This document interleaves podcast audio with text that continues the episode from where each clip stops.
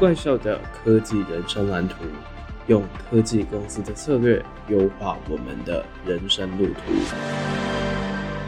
欢迎加入怪兽科技公司，我是王正浩。那接着就是也是要回到我们刚刚讲到的整个北极星指标这件事情，因为刚刚易杰讲到的是说自己有一个目标是想要去达成的。那你觉得在寻找目标的过程当中，有没有什么样的方式是可以让我们更加的去厘清目标本身？而不是说，就是今天可能世俗给予我们的框架，就是说你今天就是要干嘛，你好像才是把那个目标当成是真正的目标，但是它比较不是你真的想要的目标。要怎么样找到你想要的目标呢？这一件事情啊，就是需要花时间，就是没有一个解药，就是吃了以后，哎，你就找到目标了。但是我觉得有几个方向可以提供给大家。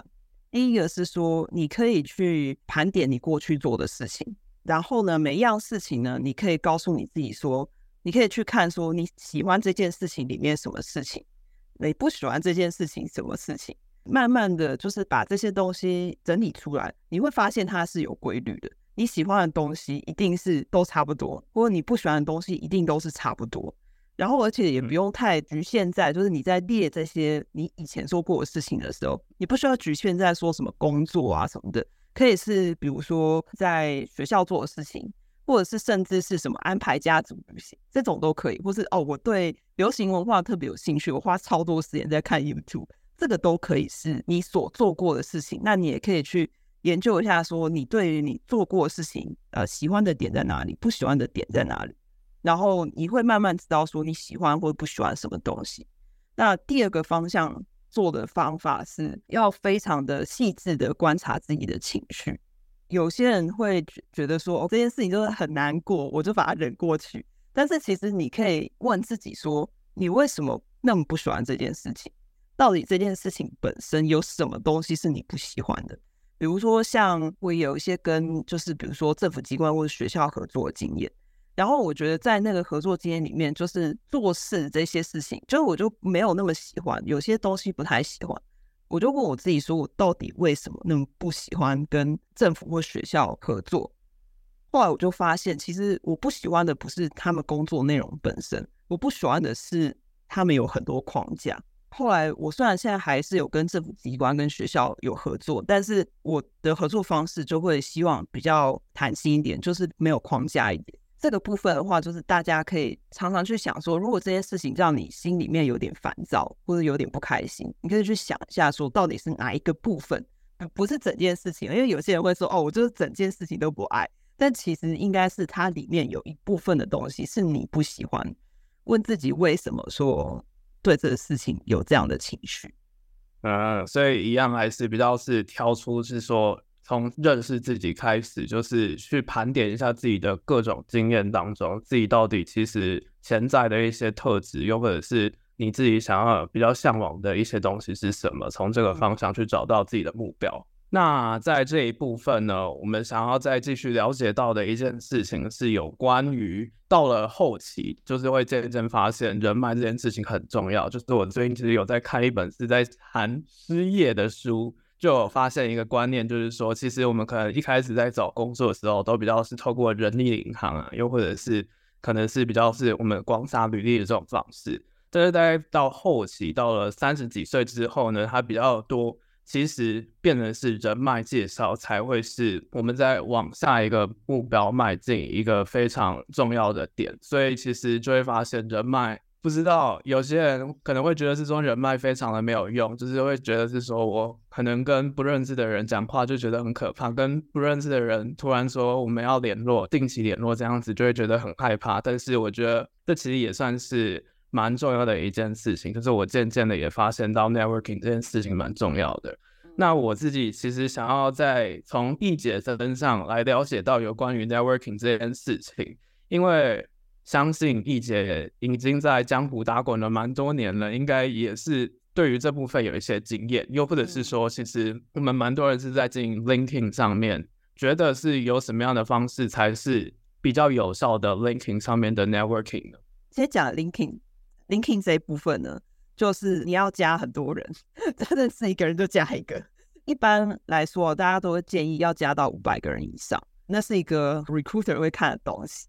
虽然说这些人你可能只是略略认识，可能讲过话而已，或讲过两次话，但是至少他可以帮你增加你你的 network 的触及率，就是说你可以接触到比较多人，没错，对，能见度比较高。那这个是第一个，第二个是说，我觉得啦，就是每一个人适合的方式，networking 的方式不一样。大家常常说 networking 就是你要去参加很多活动啊，然后去一些真的是专业的 networking 的活动这样子。我觉得不是适合每个人。像我本身算是比较内向，我没有那么喜欢聊一些不着边际的事情，就是我我就是一个。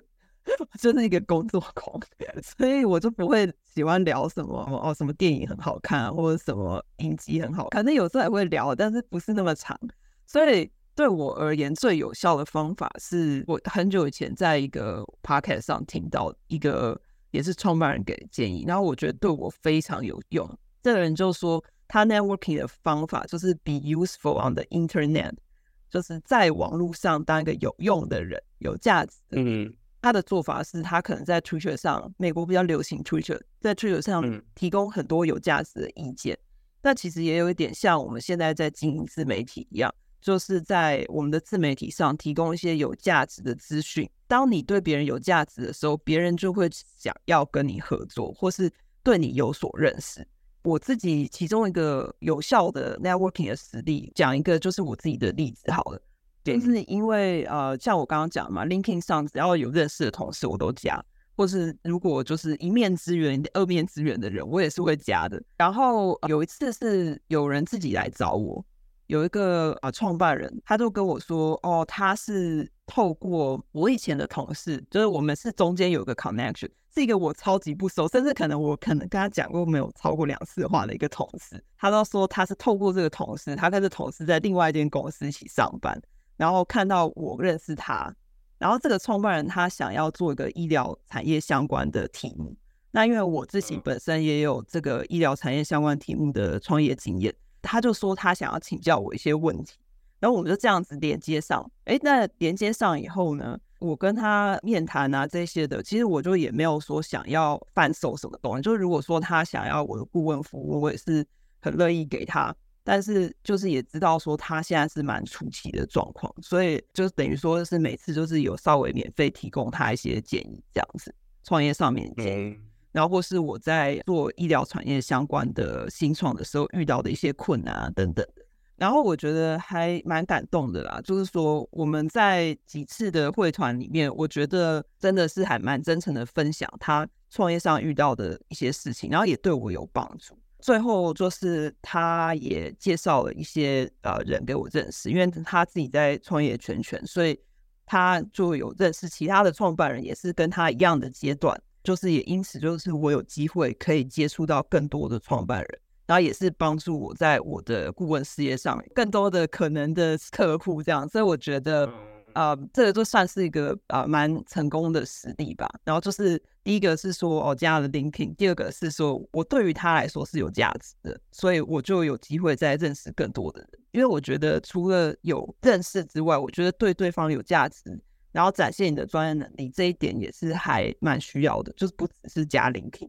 真的就是我，其实，在用 LinkedIn 的时候，其实有点不太知道。我不知道是不是因为跟我现在的年纪，还有跟整个台湾的环境有关。但至少就我目前看到的一种感觉，比较像是我可能加了某个人之后，然后就不知道要干嘛了。就可能偶尔可能说，哦，我最近我在哪一间公司做什么事情，然后很高兴跟大家分享，又或者说今天很开心的参加什么样的活动。就比较只停留在这样子的阶段。那我觉得，其实今天一杰跟我们分享的，就是要透过一种帮助别人的方式，给予一些有用的 insight，再提供给其他人价值的方式去交换人脉，也是一个不错的策略。那在接下来呢，我们其实，在心态篇当中，其实还谈到了两个概念，就是有关于敏捷迭代以及人生设计这两件事情。这其实也是跟我们节目的理念相当呼应的一件事情，就是我们希望透过科技以及科技公司的一些策略去思考人生上面的东西。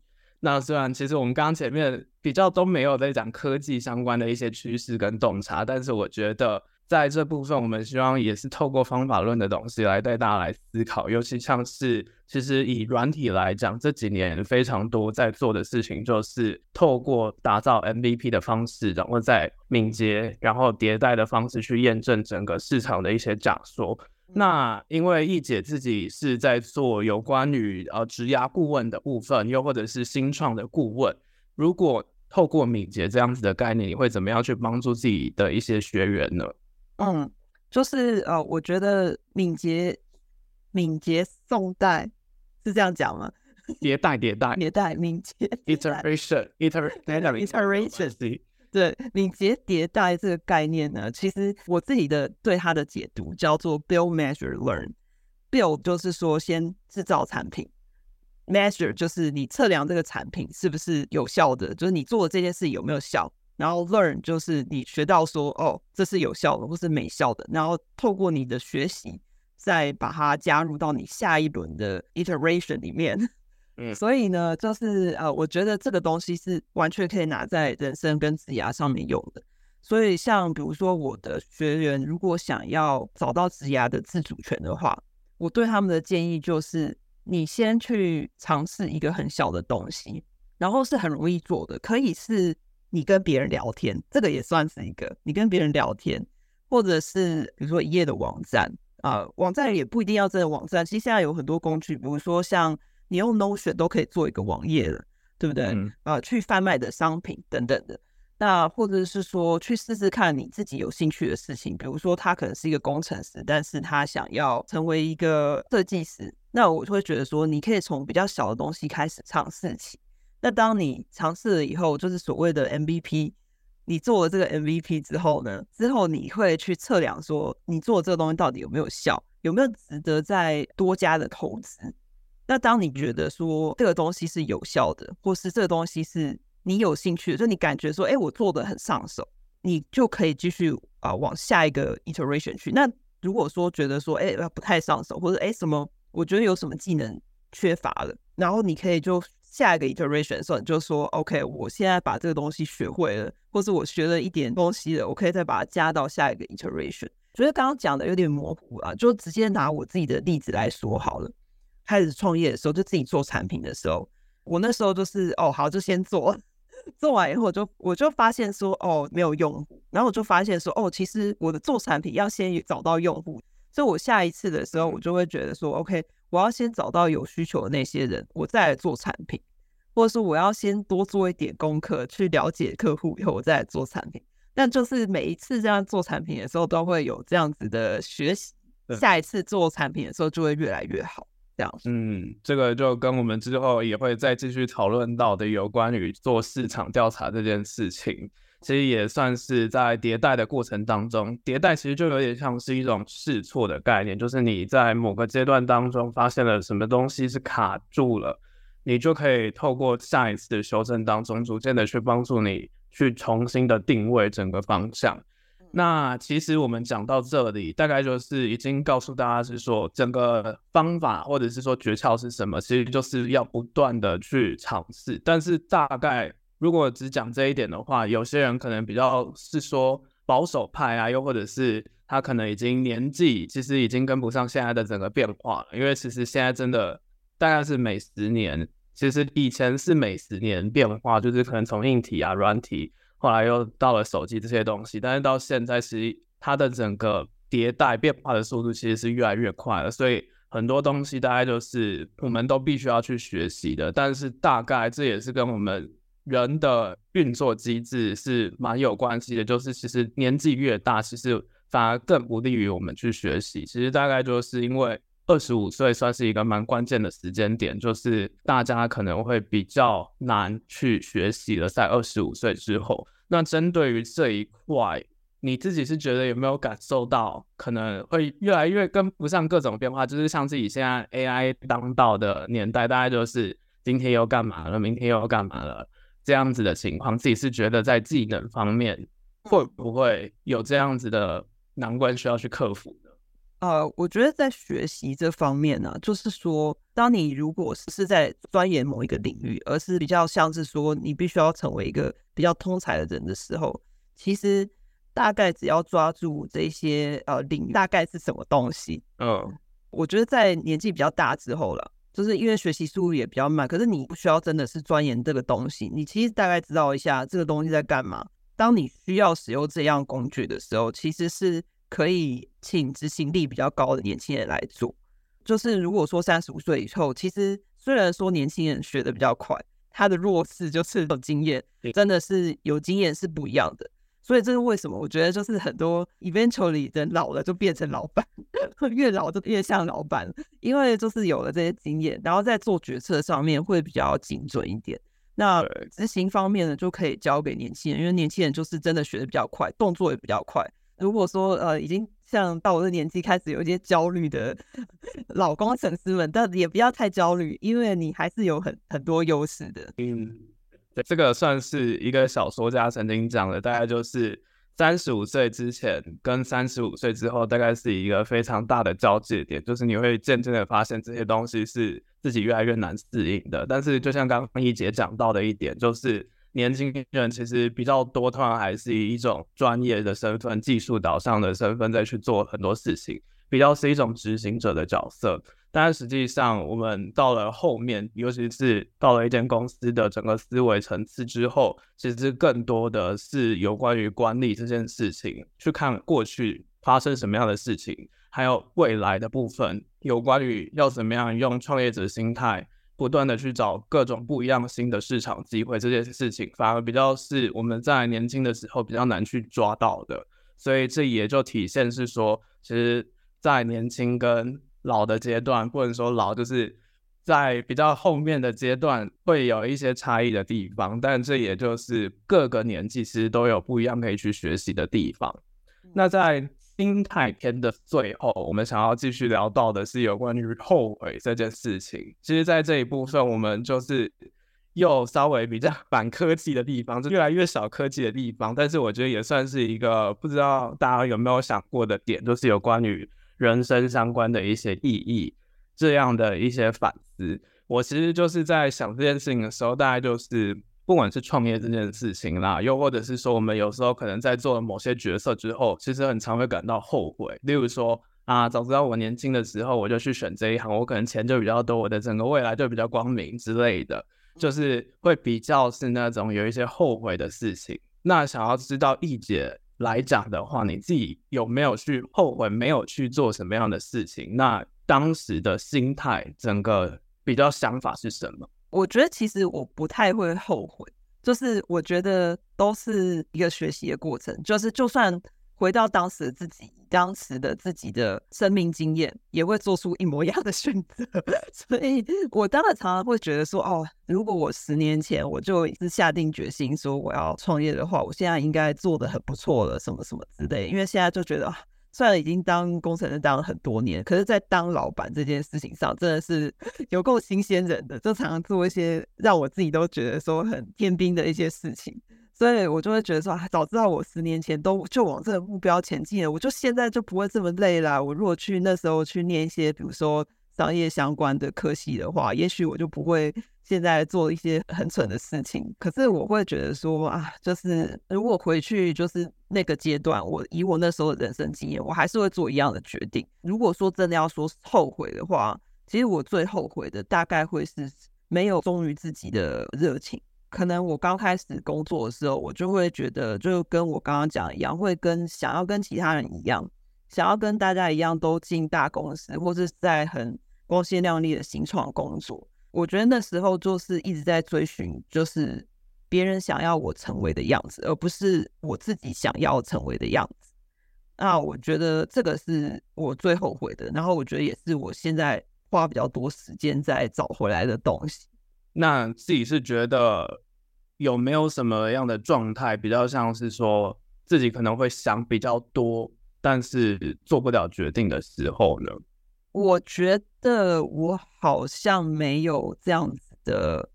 经验，因为我觉得我这是我的优点是缺点，就是我行动力比较快，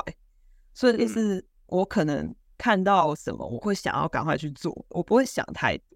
所以这个部分的话，我觉得我倒是觉得我自己没有错过什么事情，可是我反而因为这件事情，因为从来不想要错过什么事情，而导致选择了不该选的东西，就是导致选择了一些比较呃对我帮助没有那么大的事情。嗯，了解。